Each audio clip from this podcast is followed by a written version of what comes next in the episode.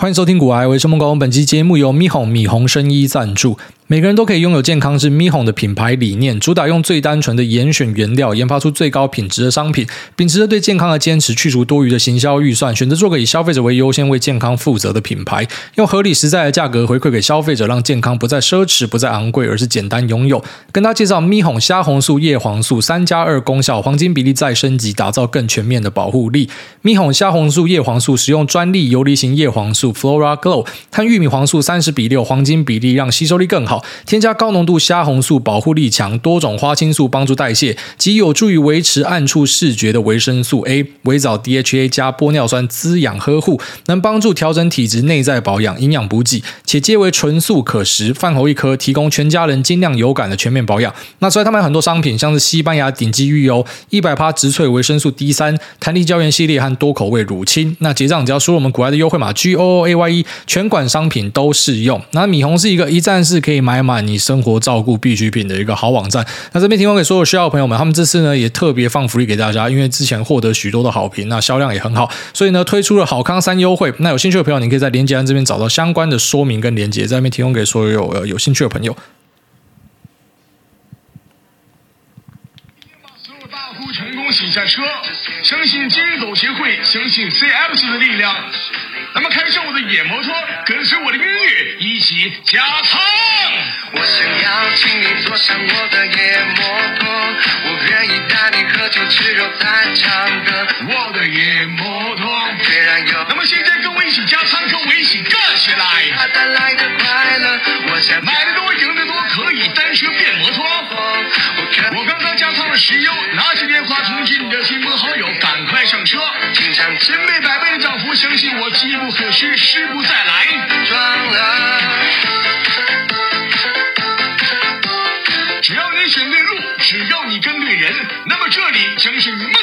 航的地方。好，那经过了这个两个礼拜的地狱周抄底尝试呢，终于在呃事不过三的状况之下，前面失败两次，然后第三次终于成功了。那这一次。获利颇丰了，那我只能够这样说，就是这一波我们注意到美股的反弹是超级强劲的。那纳斯达克呢，在昨天是缴出了一个三点三趴的涨幅，在前天呢是缴出一个二点七九趴的涨幅，然后在更前一天呢是一点四八趴，所以算是连续三天的很暴力的反弹。好，所以地狱周就在这边稍微做一个结束。那我也跟我老婆讲，就是以后应该不会这样做了。哦，其实我已经很久没有像呃，就是这两个礼拜这样子，然后熬夜在看盘，然后以及打一些短线的部位。哦已经一段时间没有这样做了。那早期是有哈，早期真的花蛮多时间在打短线，因为钱少啊，然后所以钱少就会想要拼周转率嘛，那用更高的杠杆，然后希望可以滚出更多的钱。但当然，等到呃部位开始变大之后，就会发现其实没有必要这么累，而且这么累不代表绩效一定会更好。那也知道，其实这种刀口舔血的生活，就打短线的生活，呃，随时都有可能会翻车啦。哦，所以你会听到很多这种做短线的人，他们常常跟你讲说，赚到钱呢，一部分钱要拿出去买房，一部分钱要干嘛？一部分钱要干嘛？就是因为他们知道，呃，这个东西是。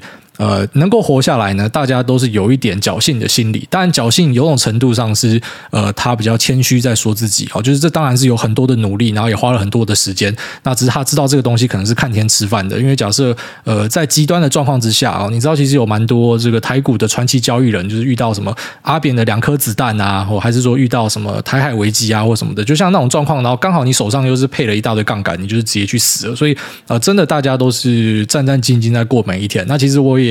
呃，有点厌倦去过那样子的生活了，所以其实，在近年的调整之上，那个长线的部位是越放越多了。那也发现说，哎，长线部位放很多，在就是你已经开始发现说，生活没有在很缺钱的状况之下，呃，其实这样去滚是很优雅、很自在的。但当然，完全可以理解，就是你本金不大的时候，你会想要做更多冒险的行为。那也不是。还要，跟大家讲说，就是如果说你本金小，你就一定要这样做，因为其实你知道，在做这种短线的成功的人是很少的哦。所以，其实我在节目跟大家分享这种抄底或什么的，我自己也蛮犹豫的，因为我今天这样讲之后，可能就有人会去试，那可能有人会因此这样发财，那也会有人因为这样子就赔很多钱。我也不希望去承担这样的一个结果，所以其实，在每次跟大家分享的时候，都会下金玉。那我要让大家知道，就是没有什么东西是呃天上掉下来的啦，就是你承担的怎么样的风险，你就有可能会有怎么样的报酬，但是不带。代表你承担风险，就等于是会有报酬。你知道，其实呃，高报酬是来自于你承担了很高的风险，可是不代表你承担高风险就一定会有高报酬。你承担高风险可能会导致你家破人亡或什么的，那这是大家都要非常非常明确知道的。那我觉得多军在这时候算是可以稍微喘一下气了啊。然后，但是我知道，其实，在前面三月十四的那个反弹，呃，就是那时候美股是先破底，然后破底之后就连续反弹嘛。那谈到像那时候节目。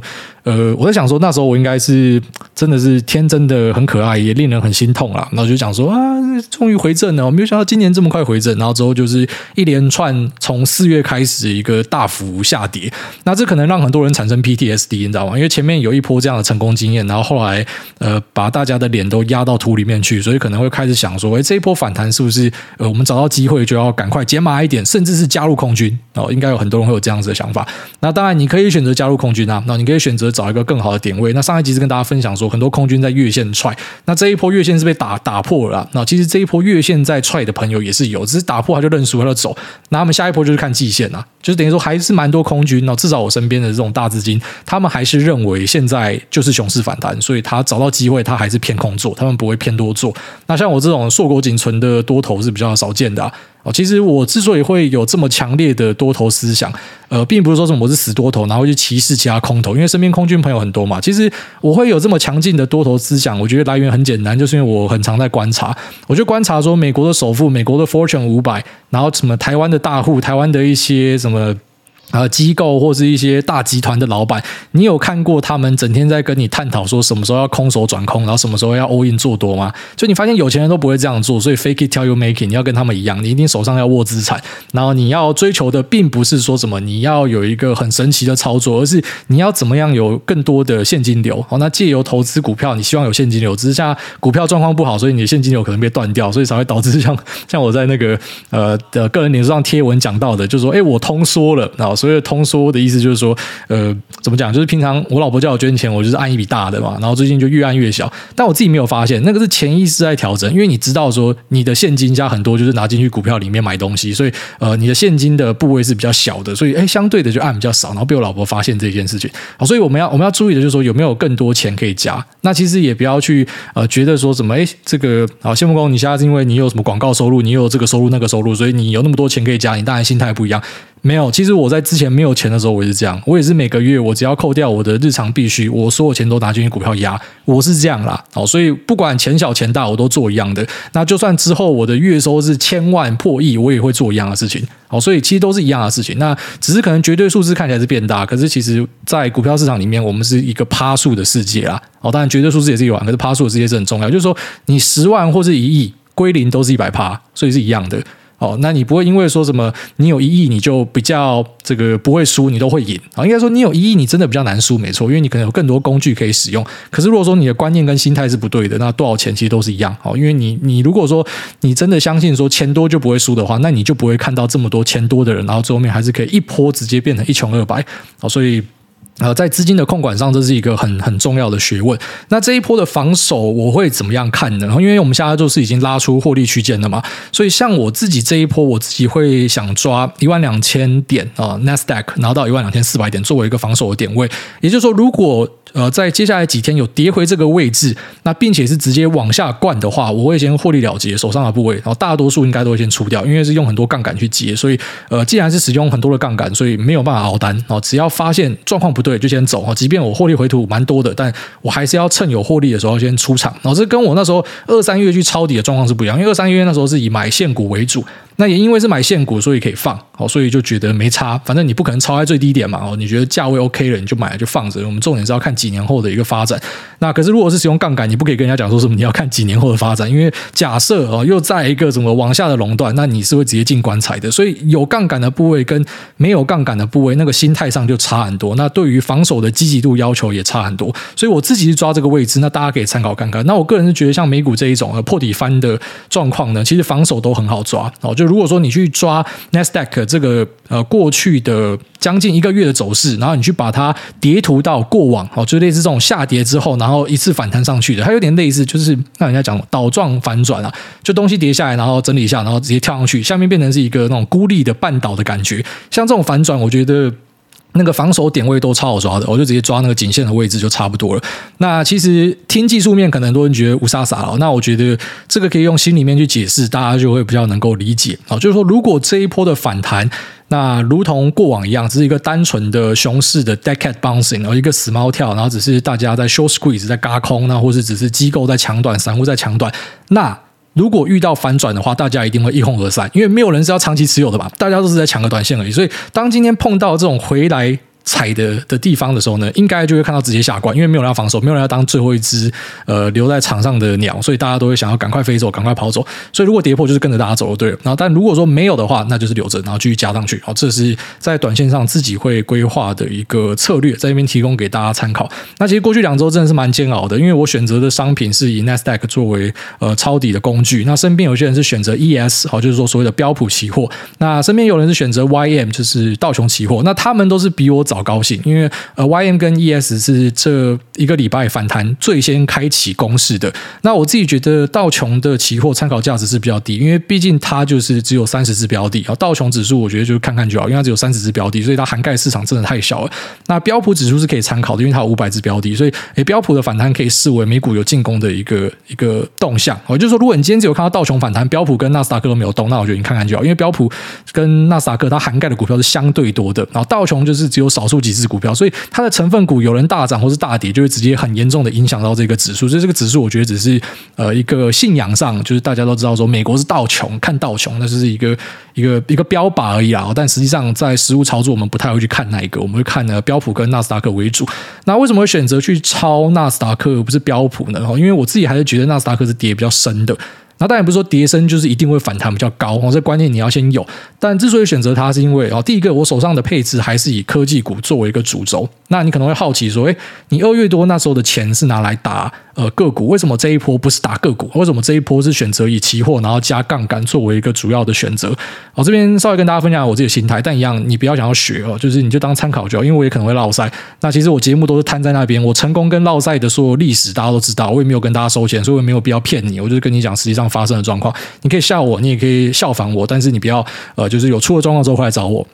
那这也不是我要跟你谢责我什么的，因为我还是要跟大家呃明确的表示一个很重要的事情，就是说呃不是说你学了就会啦哦，你今天想要学 Michael Jackson，你也是学不来；你想要学 Michael Jordan，你也是学不来。然后就算你知道他是怎么样投篮后仰跳投，然后呃这 Michael Jackson 是怎么样的呃这个往前往前那叫什么？他那个他那个步伐叫什么？反正就是整个人看起来像是没有地心引力可以往前靠，然后你那样靠你就把牙齿摔断。所以呃你你不是说你一定可以学我，或者说你一定可以学任何人。那反正这就是一个跟大家分享说，哎这个心态上跟逻辑。上为什么会这样做的一个地方哦？那如果说你可以在过程之中有收获，我觉得这才是最好的，而不是说你去 copy 呃人家的做法，因为我们条件可能差很多哦。这个金鱼还是要先跟大家讲。那之所以会选择 Nasdaq，其实除了呃自己还是以科技股为主，那是第一。然后再来就是因为你注意到美国的很多大型全职股，其实它的跌幅哦，像是一些无厂半导体，基本上都是三成起跳，高高通啊，那或是 AMD 啊、NVIDIA 哦，他们都是有三四成以上的跌幅。那大型的全职股呢，跌掉的也很多，像特斯拉哦，特斯拉以前。是成长股，还记得我们节目刚录的时候，它是小型成长股啊，但它现在已经是大权值股了，所以特斯拉也跌掉很多。那像这些股票呢，诶，他们跌掉的幅度可能是三成、四成，甚至接近五成。那你注意到大盘呢，它是跌掉三成，所以这样的状况之下，因为你会很明确知道个股还是有其风险，它的下档的空间可能是远比大盘来的高的，因为大盘本身自建太弱留强，所以大盘的下档是比个股小，可是大盘的上档在这样的状况之下，因为大盘毕竟也跌掉三成啊，所以它的上档其实好像没有比个股小。所以施加一点杠杆去抄它，对我来说是变得很合理的一个选择。那这跟台股逻辑就不一样。台股我会倾向于抄个股，为什么？因为台股的大盘只有跌掉十趴，可是台股的个股很多跌掉四五成以上。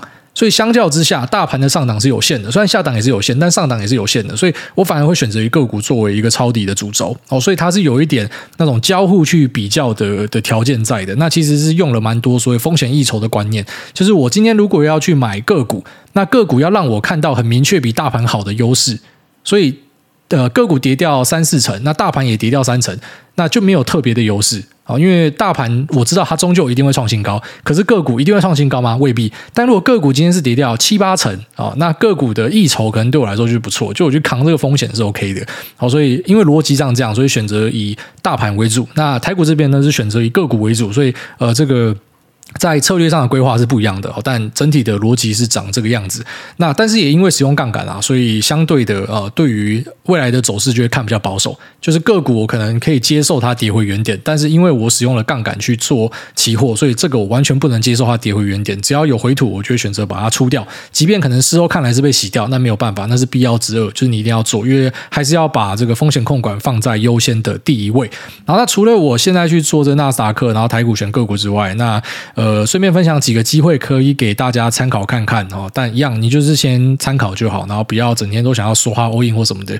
那你会知道，其实在呃这一波的修正之后，未来我可能不用一直跟大家。Loop 说什么啊？你不要用太多杠杆，因为这一波用杠杆的应该已经全部死掉了，所以呃，这样的听众应该早就都被淘汰光了。所以可能未来一段时间我不用一直跟你强调杠杆的破坏性或什么的，很讽刺。但是呃，现实就是这样子，就是当你今天遇到呃逆风的状况，你就会知道你过往两年那样的观念是不对的。就是你觉得杠上加杠这样赚钱才快啊，白痴才在那边期待什么 ETF 的报酬啊？那你现在呃业力引爆就会知道，其实呃你你每次去赚到那样子的报酬，你没有想到的是，你可能扛了很多潜在的风险。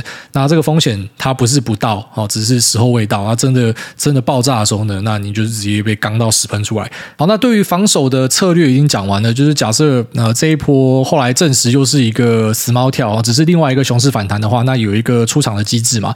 那可能有些眼明手快的甚至加入空军，那个就你们自己去玩啊。因为我自己本身在美股这边哦，在前几集的交易分享还是跟大家提到，我不会选择去布空单的。哦，在台股只有做 long show，可是美股我不会这样做，所以。呃，可能有些人觉得这个地方弹起来可以空，那你们可以自己去找一个位置。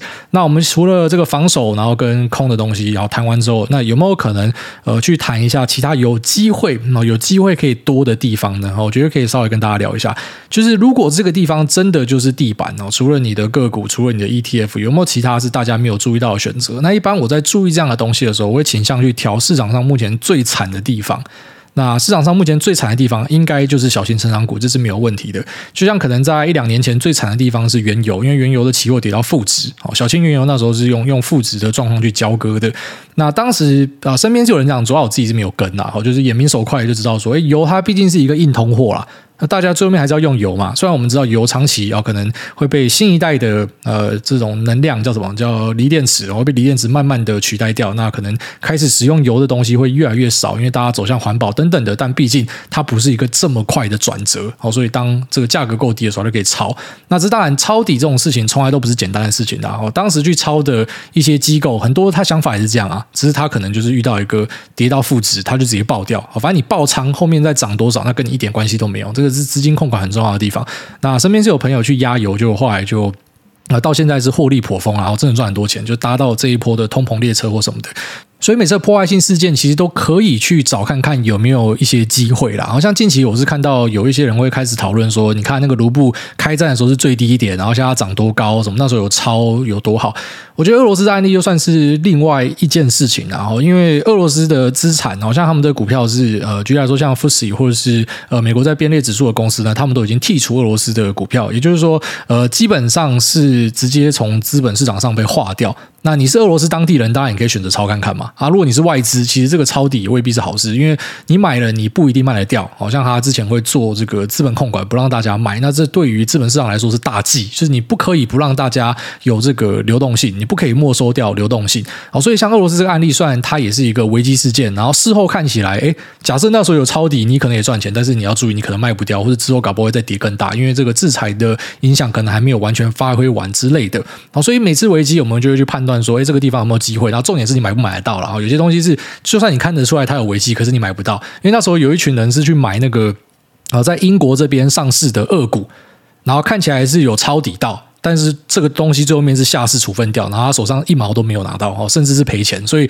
呃，不是说每个东西有跌烂就一定是机会哦，这也是很重要的。那。我们现在就是回头看美股有没有类似的机会产生啊？我觉得是有，就是在小型成长股这边。那虽然我之前有跟大家提过说，我觉得小型成长股要回到前高可能需要几年，因为那是一个资金流动的过程。但这个是看你用什么角度去讲。好像我自己手上有套小型成长股啊，那我有套在他妈山顶的部位啊，那个要回到前高，我真的是觉得需要几年的时间，所以我干脆不管它，也不加码了嘛。好，但是对于其他人，就是你手上没有小型成长股的人，其实你看待这件事情的角度会跟就是我们这种手上有的人哦，那个。呃那个整个所看到的机会是完全不一样的。因为手上有的，他思考的就是要如何解套嘛。啊，如果说你在下跌过程中，你又没有接的话，你要解套就是非常困难，因为一个东西从啊从三百块跌到一百块。那看起来是跌掉了三分之二吧，啊，但是你要涨回去不是三分之二哦，你要涨回去是要涨两倍哦，所以呃，你跌掉的东西跌太多的话，要回去就会非常的困难，除非你在下跌的过程中有持续加码哦。但我自己是选择 pass，我就不要去加码这个东西了。好，但如果说今天是对于一个空手仔来说，他不用讲究到说一定要回到前高啊，我只要往上涨五十趴、一百趴，妈我就赚烂的。那前高你套在山，你继续套在山上哦，只要从这个一百块涨到两百，我就爽死了。那你你套山顶的还是没解套嘛？可是我我是赚翻的，所以像这样的东西是有，而且机会是存在的。因为我们注意到小型股很多已经跌到了二零零八的 four PE，这是很罕见的状况。哦，这个真的是很罕见的状况。那只是当然你要去压这样东西，还是要先强调它的风险是大的，因为小型成长股不是每个都会长大，所以压个股风险可能比较大。哦，可能还是以比较全面性的广泛布局会比较好。也就是说，与其去压单一的小型成长股，真的要压的话，可能是压广泛的小型成长股。好，所以用 ETF 来做，我觉得呃是可以思考看看的一个交易方式。反正我一样在这边就说了嘛，那说了大家可以列追踪，你未必要交易，但是我们大家一起观察这个现象。那现在可能可以看一下罗素两千哦，罗素两千的 ETF 就是 IWM，那再就是标普六百啊，标普六百的 ETF 是 SPSM 啊，就这些都是以小型股作为主轴的 ETF。那它好处是在于哪里哦？就在于说，因为有些小型股可能在这一次就如同 Y Combinator 或是呃这个红杉资本所提到的，而有些东西就真的会不见哦，那种越小。小型金流月卡，使用大量杠杆的公司，可能在这一波的呃资本市场的缩手呢，它可能真的会不见。好，但是因为我们不是压单一的，我们是压一群人。好，所以一群人之中总是有人还是会成功吧？那就如同其实各大指数在全世界所产生的状况都一样哦，就是你以为当指数上涨的时候，其实是里面的东西都在涨，其实不是哦，就是纵观全球都是呃可能少量几只非常优秀的个股，然后再带动指数。所以一样，如果今天是小型股指数，只要里面可能有几只最后没有起来，它还是可以带动到整个小型股的大盘哦。所以这个是目前市场上跌最多的东西。假设这个地方真的是一个地板的话，那我觉得大家可以观察看看这几个呃 ETF 它的一个动向跟表现。那或许它可能可以带来比大型股更好的报酬哦，因为空间大嘛。那之后可能这个回升的机会也很大。但 again 啊，那个还是尺度的问题，因为你今天是套在上面的人，你看你的角度是不一样。我相信啊，我相信可能 Nasdaq 它要回到高点是更简单的。哦，就是它毕竟就是大型股嘛。最后面我们知道股市长期向上，这也是我们进市场的原因嘛。如果我们知道市场不会向上了，就没有人要投资股票了嘛。那反过来，如果今天是小型股，小型股它未必要回到前高。你懂我意思吗？因为它可能很多是叠烂嘛，所以你甚至可以自己捡几只来配之类的。因为它不用回到前高，它可能所代表的这个呃报酬呢，那个可能性也是很大的。然后承担的风险可能是相对是小的，因为毕竟它真的已经做了很大的修正，已经来到了历史的呃，就是用 Four P 的河流图来看的话是低点。好，所以这边算是跟大家分享一个我觉得呃接下来在市场上大家可以观察的一个东西。好，就是我们每次看到某种悲剧的时候，呃，其实不用说很全力的去唱坏它或者怎么样，我们当下可以做一个分析，然后之后可以去观察。那呃，你不可能在市场上每个东西都压到啊，你一定会有错过的东西，那你一定也会有哎，还好我闪过的东西啊。但是多看多听呢，其实对自己是不有任何伤害的。那我们当然希望这一波的美股就是现在的低点哦。只是我还是得坦白跟大家讲，就至少呃身边的握大资金的朋友呢，诶，看多的人还是很少哦。就是大家都是以空军为主，所以像我就觉得很冷。那最近只有跟那个杰哥有聊到，杰哥是啊，他他看最近他觉得应该是一个短多开始出来了，所以呃，他就会尊重下的趋势，只要没有再往下继续跌破的话，他就会站在多方这样。那除了这种打比较短线，因为杰哥毕竟打比较短线啊，那其他。呃，做相对长线的人其实都认为这边不是低点，因为他们觉得呃营收的下修潮还没有开出来，然后一些潜在的呃可能会导致全球出现一些危机的状况，然后像是粮食危机或是俄乌战争可能进一步的恶化什么，他们觉得呃这些东西都还没有完全的反应，好，所以其实在市场里面就拼看法了啊，有些人觉得还不够好的他就站空方嘛，啊，你觉得已经够好的你就站多方嘛，啊，其实也未必说什么你今天是一个空方式，多方就不会赚钱，那相反的也不是说今天是一个多方式，空方都不。不会赚钱，好，反正最后面还是拼大家的操作跟跟观念这样，那也不是说什么呃完全的你一定要啊这个所有东西都是对的你才会赚钱，好，你可能只要对超过一半以上，你就会赚钱啊。好，那大概这样子就这边分享给大家，目前市场上呃大家在注意的一个东西。那中国这边呢，其实我现在是听到。呃，就是我们听众朋友开始在反映说，制造业已经几乎是完全回到原状了。那还是有卡关，没错，还是有不方便，没错。可是已经开始呃大量的去解封，哈，它好转的幅度是很大的。那中国这边就有喊出说，六月一号上海这边一定会开。那我们现在知道状况是，上海这边还是有在封 office jobs，就是你只要是办公室工作的，它就是继续把你关起来。但如果你是制造业的，很多会放行。好，所以包含说，呃，一些大厂像是特斯拉以及它的相关供应链呢，基本上你只要可以出示说你是特斯拉的供应链，那它就会让你开始呃继续生产哦。所以最慢他们这边是压六月一号，那最最最最差的剧本呢，哦我们这边观察是猜二十大，哦，就是中国的下一次选举。虽然这个选举就是大家知道拍手通过，它不是真正的选举哦。这个中国听众听了不知道会不会觉得冒犯，但你们的选举真的是一个笑话，那不是真正的选举啊。那我们认为说，在二十大它一定会会解开，因为它现在是因为它要维稳，它不可以有一些夸张的数字产生或什么。虽然我们觉得这根本就没什么，但中国的领导人的观念就是觉得他把这个数字压得很低呢，就是他的政绩。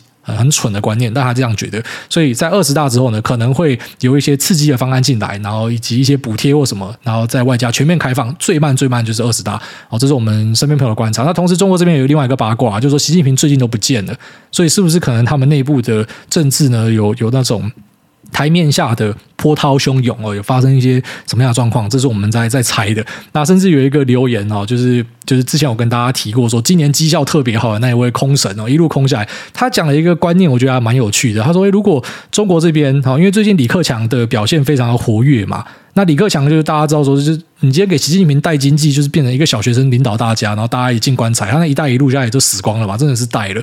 但如果是李克强上来的话，那可能对于资本市场会是一个利多。所以其实有一些这种呃专业的交易人呢，他们是有在盯中国的机会的。好，就假设中国是有可能发生一些政局的变动的话。然后是他们觉得是会把经济做好的人上来，其实这个地方可能是一个交易抢短的机会。当然，长期上可能还是没有人会想要在这种很多不确定呃很多不确定性的地方持有中国的资产。但是对我们来讲，抢短是一个可能的机会。然后就如同刚刚前面的观念，就是呃烂到某种程度的时候，反而会产生一些机会。然后，这也是 Howard Marks 跟大家提到的。其实好的交易呢，不代表就是你要买好的公司。这么简单而已，因为你好的公司买很贵，那是烂交易；那烂的公司可是买到一个真的是超级便宜的价格，可能光是它呃处分掉卖掉一些资产，它的净值就是远高于你买进的价格，那这也是一笔好的交易。所以重点还是在价格的部分。那这节目先稍微跟大家分享到这边哈，也祝大家一切顺利。那现在谈起来其实是一个多赢啦，对于多军来讲哦，终于有喘息的空间。那有些抢短的哎赚到钱，那对于空军来讲，你知道你前面一直躺在地板上，空军也觉得很麻烦，这个地方到底要怎么样踹？哦，这个地方踹随时会被嘎，所以空军也觉得很痛苦啊。现在谈起来变成大家都重新做人了，那大家都有新的机会可以尝试哦。那也祝大家在接下来的这个不管是投资还是交易还是超短还是要放空呢，都可以做得顺利平安啦。好，那我们进入 Q&A 的部分。第一位赞格威小八说：二十四小时爆肝工作的消防员，哎，大你好，是爆肝消防员。最近因为持股一直往下修正，加上单位对年资浅的新人很不友善，当原本说好大家用轮流的防疫奖金，被那些好吃懒做只想领奖金的肥仔学长领完。后，然后却跟主管建议改规则，之后又重新算，导致永远都领不到的我，然后看着大家领了好几个月，心情相当低落。但是有挨大的优质好节目，让我知道心情平静许多。听完都会期待下集能够学到新知识。想询问挨大，当遇到不顺心的事情接二连三的发生在自己身上，例如持股跌掉二十五趴，遇到自私的学长，交不到女朋友，该怎么保持正向思考？那最近也刚好在看《灰阶思考》和挨大推荐的各种书籍，内心变强大很多，但是有时还是。会舍不得停损，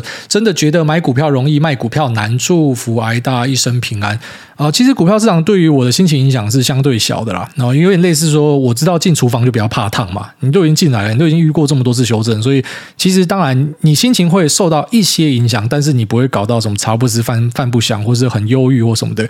但相对的，你遇到其他事情，像什么自私学长，或是交不到女朋友这种东西，对我的冲击会比较大。就是我会优先解决那些呃，可能目前对我心情影响最大的东西。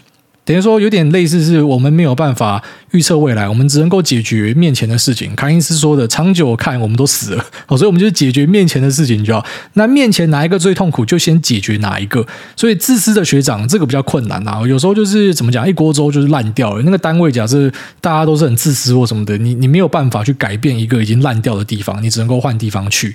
所以。这个是比较难解决的地方。那交女朋友这部分其实有点类似那种投资反身性啊，就是如果你真的都相信自己很衰很烂，然后之后你又交不到女朋友，你就更相信自己很衰很烂，所以反反射出来就是你这个人呈现一个消极，然后非常悲观，这样子要怎么交女朋友？所以先振作起来啊！我觉得能够做的事情是你要去试着接受，有些东西你是没有办法改变的。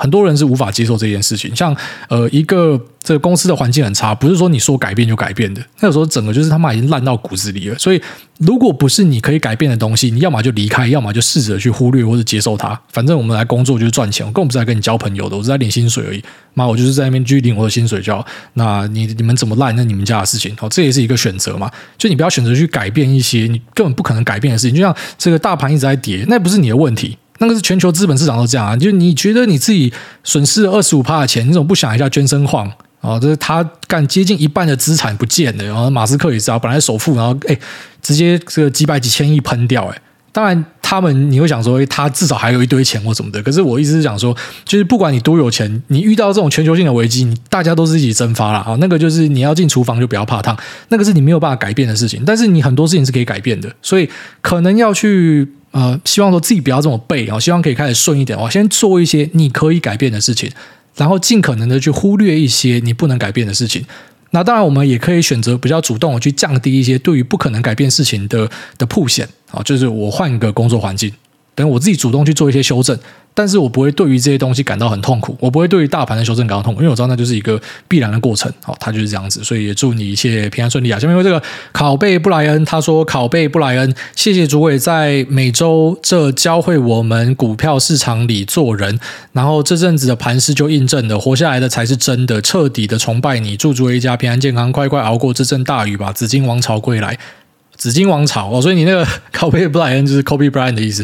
好，那怎么谢谢你的崇拜，我觉得没有到那么夸张啦。反正对我来说，我就是一个引路人啦。那我会跟你讲那些东西，然后说什么这阵子就印证，并不是说什么、哦、事先预测，然后事后验证，然后我是先知，明白？就只是呃，我可能在市场里面待的。但用绝对的年份来说，一定比那些老屁股来的短嘛。但我我也算蛮早就进市场，然后可能有很深的研究、很深的体悟，也吃过很多亏，所以知道就是每次的循环、每次的修正，或者每次的陷阱，或者是每次可能在很乐观的时候都转悲观，或是每次在很悲观的时候转乐观，就是看的比较多，那也面对过他，所以我比较像是大家的引路人啊，就是跟你分享啊，就是很多东西其实都是呃换汤不换药，那会用同样的。呃，形式再次呈现，只是可能细节上有一些不同，但终究你就会发现这就是循环，它就是一直以来一直在做差不多的一个循环。那重点真的是要活下来，啊你没有活下来，其他都是假的。好，下面这个矮粉浆他说优质好节目，五星吹寒西舔抠，每个礼拜三六期待着您的优质好节目，恳请要一直录下去，一起在股市投资获利，做公益，做好事。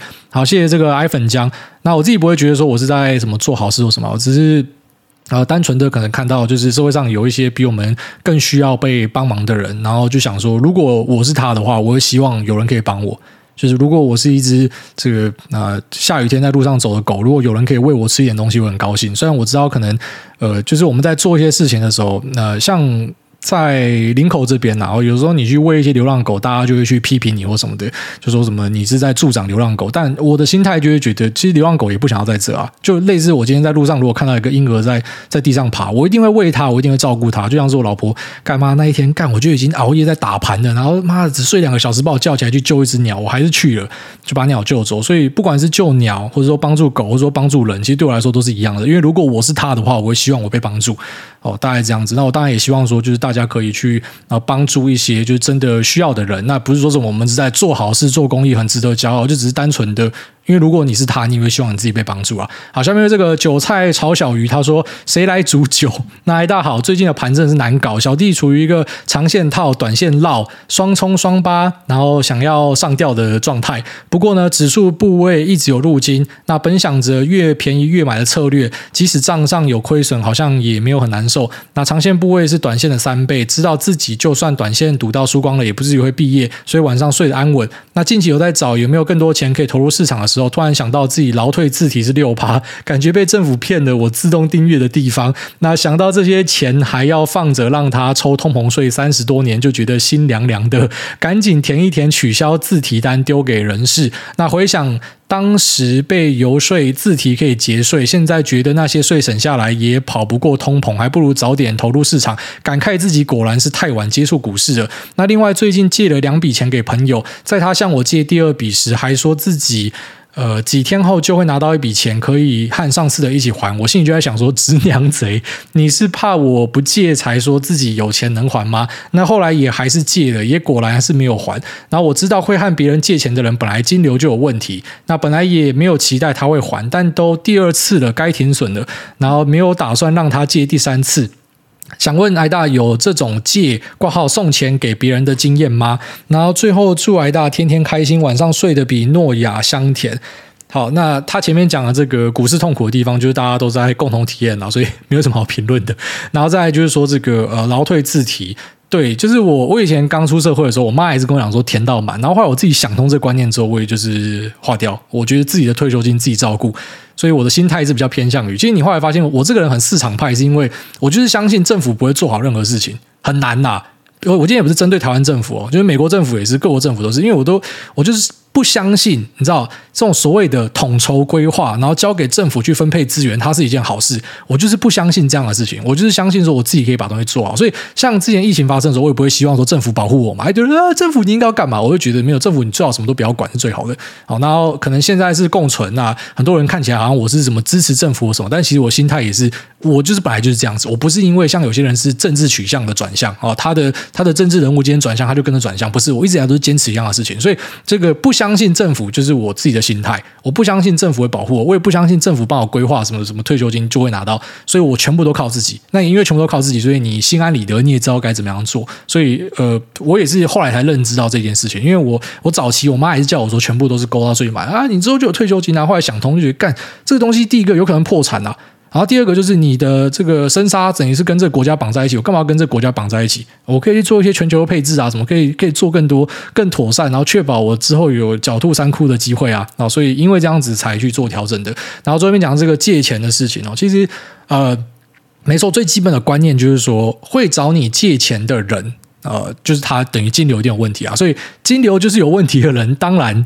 他要还你钱的几率就很低嘛，这个是一个很基本的概念，就是说，如果真的可以借到钱，他信用是不错，他状况也很好的，银行就会借他了。当银行都不要借他，他要跑来跟朋友借的时候，就代表这个人是很高几率会变呆账，这个钱是拿不回去的。所以，其实借朋友钱，在我的心态就是变成是我送你钱，我从来不会去跟朋友讨债，因为我知道一定是讨不回来。所以，其实当朋友来跟我借钱的时候，只有两个可能性，一个就是我从此再也不跟你联络。就是你来跟我借钱，我直接封锁你。然后另外一个是你跟我借之后呢，然后我就我就借你钱啊，但是我之后就当成是，反正我们的友谊就这样吧。因为你不还钱，对我来讲。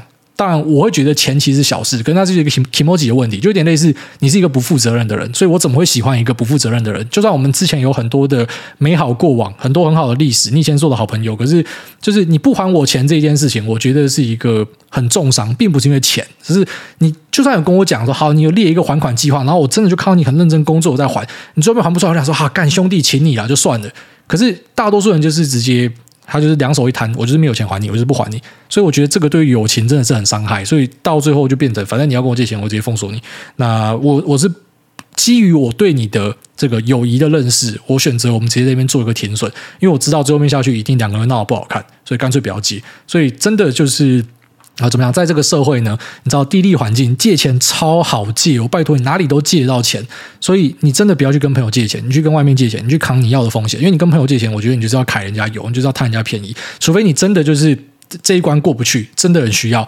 那你去找你的朋友借钱，我觉得还算勉强可以接受哦。可是如果你自己就已经知道这笔钱是一定还不出来的，你不要去做这样子的事情。然后再来就是借钱的人呢，你借了就当成是泼出去的水，因为你一直去想这件事情，只会让自己更痛苦。好，下面这个沙小电台他说，五月二十七号一点三十一早上，呃。A.M. 然后大奇迹日，哎大您好，小弟想这边立一个 flag，股海老韭菜事前预测，事后验证。我大胆预测星期六的时候标普又会回去三千九，那我空单已经到位，等待三千九的来临。挂好想捡五百的特特。那另外小弟，我想问一个跟市场无关的问题。小弟，我前公司是一个车床工厂，那当时的师傅每天都会固定在厕所蹲一点五个小时，然后躲在机台后面抽烟玩手机六个小时，每天至少抽三包风。由于小弟没有在抽烟，想请教一下，这样的量会很多吗？然后最后祝癌。挨大多单解套 noa 快点长大生个小孩，一家三代同堂一同入苦海。好，谢谢。一天抽三包风，我觉得很大干，超大量诶，因为像我之前。我烟瘾最大的时候是在那个夜店放歌的时候啊，因为我没有喝酒嘛，所以就一直抽烟，然后他一天就抽掉两包吧。那时候抽那个红马勃黄色绿嘴，你知道为什么选红马勃吗？因为就觉得他帅，就是黄色绿嘴帅帅的。但后来就发现这件事情很蠢啊，后来就戒烟的啊。那戒烟真的是我这辈子做过最正确的事情，这是这辈子我觉得真的做过啊让我印象深刻，然后很好的事情。第一个就是戒烟，戒烟真的是让整个生活品质大幅的提升。然后再来呢，就是我把我的近视弄掉。好，虽然手术一定有风险，但我是幸运的啦。大多数人可能没事，少部分可能会遇到干眼症或什么，或者是什么飞蚊症啊。但是从小到大，就是你呃一起床都是看不清楚，因为你是从小就近视。然后当这个呃近视被弄掉的时候，其实是非常感动的。所以这两件事非常感动。我这边呼吁啊，就有在抽烟的朋友，真的赶快戒一戒，戒了之后真的是很爽。好，下面这个大谷祥平的弟弟他说：“小谷摊平。”大谷翔平，小股摊平。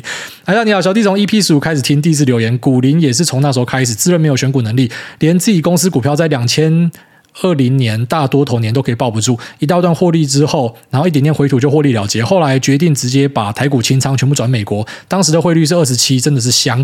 小弟在发哥，那现年三十三岁，有二宝，每月扣除支出和紧急预备金，大概有八万的闲钱。然后固定一季丢过去 FT 一次，每次入金就是照配置 VTI VXUS 一次 all in，每季享受一次快感啊！然后过年后包完红包，再把一整年下来的闲钱再 all in 过去，然后顺便再平衡。目前操作上基本上就是无脑多大盘仔。最近熊市让我纳闷，为什么身边年纪相近的同事都要这么悲观？年轻人遇到熊市不是应该要开心吗？至少我今年都蛮爽的，all in 两次都有甜甜价。公司前辈都笑我太菜太乐观，但我都全球配了。那搭配挨大说的本多中胜稳定现金流，想请教挨大这样要怎么输？然后最后祝福挨大全家身体健康挂号，因为这是很重要的事。然后节目。可以一直更新，让我这个大盘仔可以一直听气氛。谢谢海大。好，这位是他说他是发哥啦。那发哥这个二零二零年没有抱住，真的很可惜。发哥是从两千多一路喷到呃最高好像到一千三百多吧。那所以是一个六倍股，非常非常夸张的股票。那他后来他选择直接去买呃 VTI 跟 VXUS，就是全美市场跟呃美国市场以外的这个全球性的配置。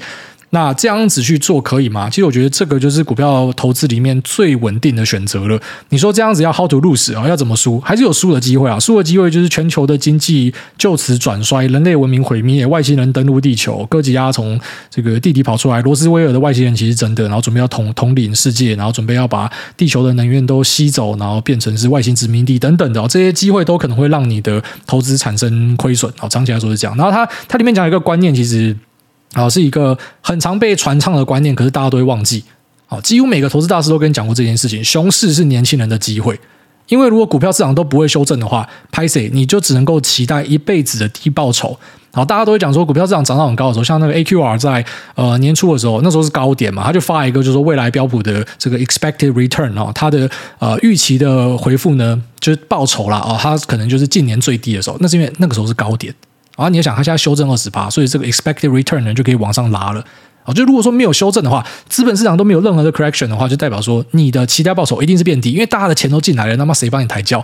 可是每次的修正呢，不管修的多大，那不管修的多深，哦，其实对于他讲的是一个重点，对于年轻人来讲，这都是一个机会。那对于老年人当然就不一样了，因为老年人他有提领的需求。哦，就是你，你到某个年纪，你是有提领的需求的。所以，假设你真的需要提一笔大笔，那现在这个股市的状况又非常非常的差的话，那你可能就会把很多东西砍在低点，然后就错失了这个怎么讲？就你可能存了半天，然后最后面这个因为一次低档要提领，所以一次丧失了很多上档的空间。所以在老人家的配置就会跟年轻人不一样。年轻人就是可能就是妈的这个这 equity 股票就把它压爆就对了。那老人家可能就会开始追求一些我要有固定收益的东西。哦，因为我要有一个这个金流的存在，因为我已经没有收入了，好，所以那个观念会完全不一样。但是他讲的这一种，呃，你又是在发哥工作，发哥薪水又高，今年红包大包，明年应该也是很大包，然后呃去压全球型，我觉得这个真的是 how to lose 了。好，下面这个低赏他说五星推爆我爱主委，谢谢你。然后下面一个小菜鸡邻居说累积留言失败次数七次，五星吹一吹。哎，那你好，想请问一下小弟近期想定期定额零零五零，然后后来发现小弟的券商不可以定期定额，只能够定期定股，想请问大各位分享一下某些券商只能够采用定定期定股的原因，然后自己是比较倾向使用定期定额的方式。那毕竟可以确保每个月的支出。像劝一下艾大，如果遇到券商只能够做定期定股的话，你会采用什么样的方式来做到被动选股的部分？例如，原先希望的一个月投资一万块零零五零，然后定期定股的方式会改成怎么样？或是直接心中怒喷券商，删光他们家的 App，换个券商，唱首明天会更好。还请艾大分享看法。然后最后祝艾大一家平安快乐、幸福美满，祝早日到欧洲享受退休生活，然后在这波熊市中一同懒趴捏紧，等待光明的到来。谢谢你，我会直接换券商哦，这个这个没有任何的问题啊，就是换券商对我来说是一个成本极低的事情啊。你为什么不换券商？他的方法你不喜欢，你就直接换掉就对了。下面这个营运机与二头肌，他说：“i i i i。”癌哥好，请问您觉得确诊跟房间外遇到一只蟑螂还原地起飞哪个比较惊吓？因为这两件事都发生在同一天，害我当天吓到敲了两发。顺便请问癌哥，台湾前三大全职，多数人今年普遍最不看好红海，但海公公却在里面表现最好，这是吃了什么药？然后最后祝福癌大，每次看片都可以找到好片，不用快转。呃，这个蟑螂跟确诊哪个可怕？我觉得还是蟑螂啊，蟑螂真的是。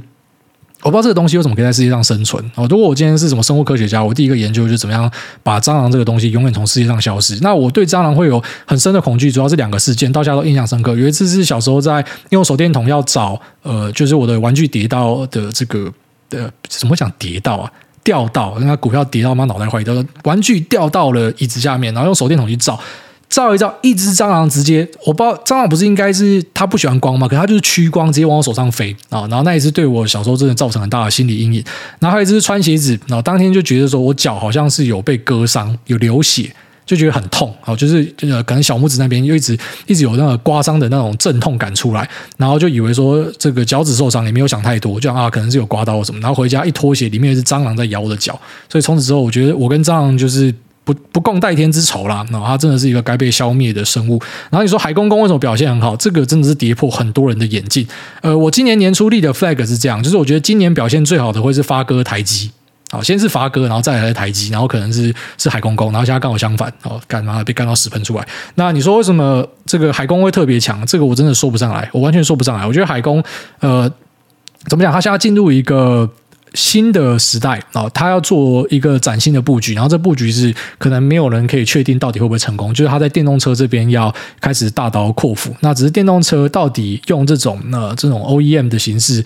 呃，或者说这种 ODM 的形式是有有没有办法去做的？其实很多人都在怀疑啦。就是说，呃，最后面会发现说，就是如果说这些新创车厂真的打的算盘都是很单纯的，我们就只是挂牌，然后所有的车子都是从红海这边出，那消费者是白痴吗？他们接受这件事情吗？哦，这个可能是第一个问号。那当然，如果红海可以吃到可能苹果的这个电动车，那是一个很大的市场，没错，那可能是他们新的一个契机，因为整个这个呃 BOM 啊 Bill of Material 是整个变高了，然后在外加它的整体的这个毛利状况应该都。都会因为车子，然后有很棒的一个改善，至少在短期上啊，所以红海它算是压在电动车上面啊，但是在电动车布局上，我也不会选择红海，就是我不会选择一个做那组装制造的啦，我会选择可能是做毛利比较高的一些呃晶片啊，或者是一些啊、这种分离式零组件的公司。所以应该说我自己没有那个慧眼啦，就点我完全看相反。然后这个红海没有想到是今年最强的东西，这个是超我的想象，我真的不知道。下面有这个白菜彩虹，他说二零二二绩效跟擎天刚的草一样绿。五星吹捧捧捧，哎呀，您好，有几个问题要请教。最近刚离职，正在找下一家。那面试一个科技厂的非本业部门，想要了解这样类型的工作是不是有被裁撤的风险？小弟念的是学电农业科系，没有办法像理工科的朋友轻松找到年薪破百的工作，一直在求职的路上挣扎。那刚好这次有这个科。科技厂的擦边球机会，不知道是不是要抱紧大腿，还是要趁年轻的时候去洗个理工科学历，打不赢就加入呢？那另外分享一个奇怪的老板，跟厂商会议前不先看过 PPT 内容，开会做的事就是在外人面前花式侮辱自己的员工，跟捧外部厂商的懒趴。那嫌弃员工做的简报差劲，或者资料都没有读熟，但厂商说的就是什么都对，人家很专业。这样的老板到底是奇葩，还是只是小弟见识浅薄呢？那第一次遇到的时候，差点爬过会议桌去给他态度矫正，然后没没有想到我还可以在这个地方待超过一年，谢谢艾大，祝你绩效永远干翻大盘。那诺亚平安长大，秋狗永远干你娘。好，从后面开始回答，你说这样的老板正常吗？很正常啊，当然就是骂自家人，然后捧外面的人，因为外面人是客户啊，外面的厂商合作协力伙伴是伙伴啊，所以这自己人呢就是被当狗干，那个是很正常的事情啊。只是有没有必要这样子，我是觉得没有必要。但我知道蛮多老板都这样，反正呃，在一家公司里面，可能业务部门会赚钱进来，大家都比较喜欢嘛。那外面会给你钱的厂商，大家也比较喜欢嘛。那那些在做内勤的，也不是说他不重要，但是不知道怎么，就是蛮多老板就会拿这些人出气啊。然后那只能讲那是个人人品的问题。然后再来就是说，呃，去做做一个科技厂的非本业部门会不会被裁掉？但这个机会一定是高的啊，因为本业的东西赚钱的东西，可能他们是扩大投资。那今天假设要要 lay off，可能也不会先率先去裁这些人嘛。啊，你是外部的什么公关部门还是啥小，你第一个可能就被踢掉嘛。所以这本来就是它风险是相对高，当然薪水也有差啦。你不是本业，不是最主要在帮公司赚钱的单位，你拿的钱一定也是相对少嘛。那再来说，要不要因为这样子，所以去念个理工的学历？呃，其实理工学历不是说洗就洗啊，很现实的一件事情啊，在台湾就是。然后，居然说这个理工仔他们啊，可以念到硕士以上的，大概出来可能没有几年可以破百万嘛。那也是因为他们是可能四大硕士啊，要很厉害的。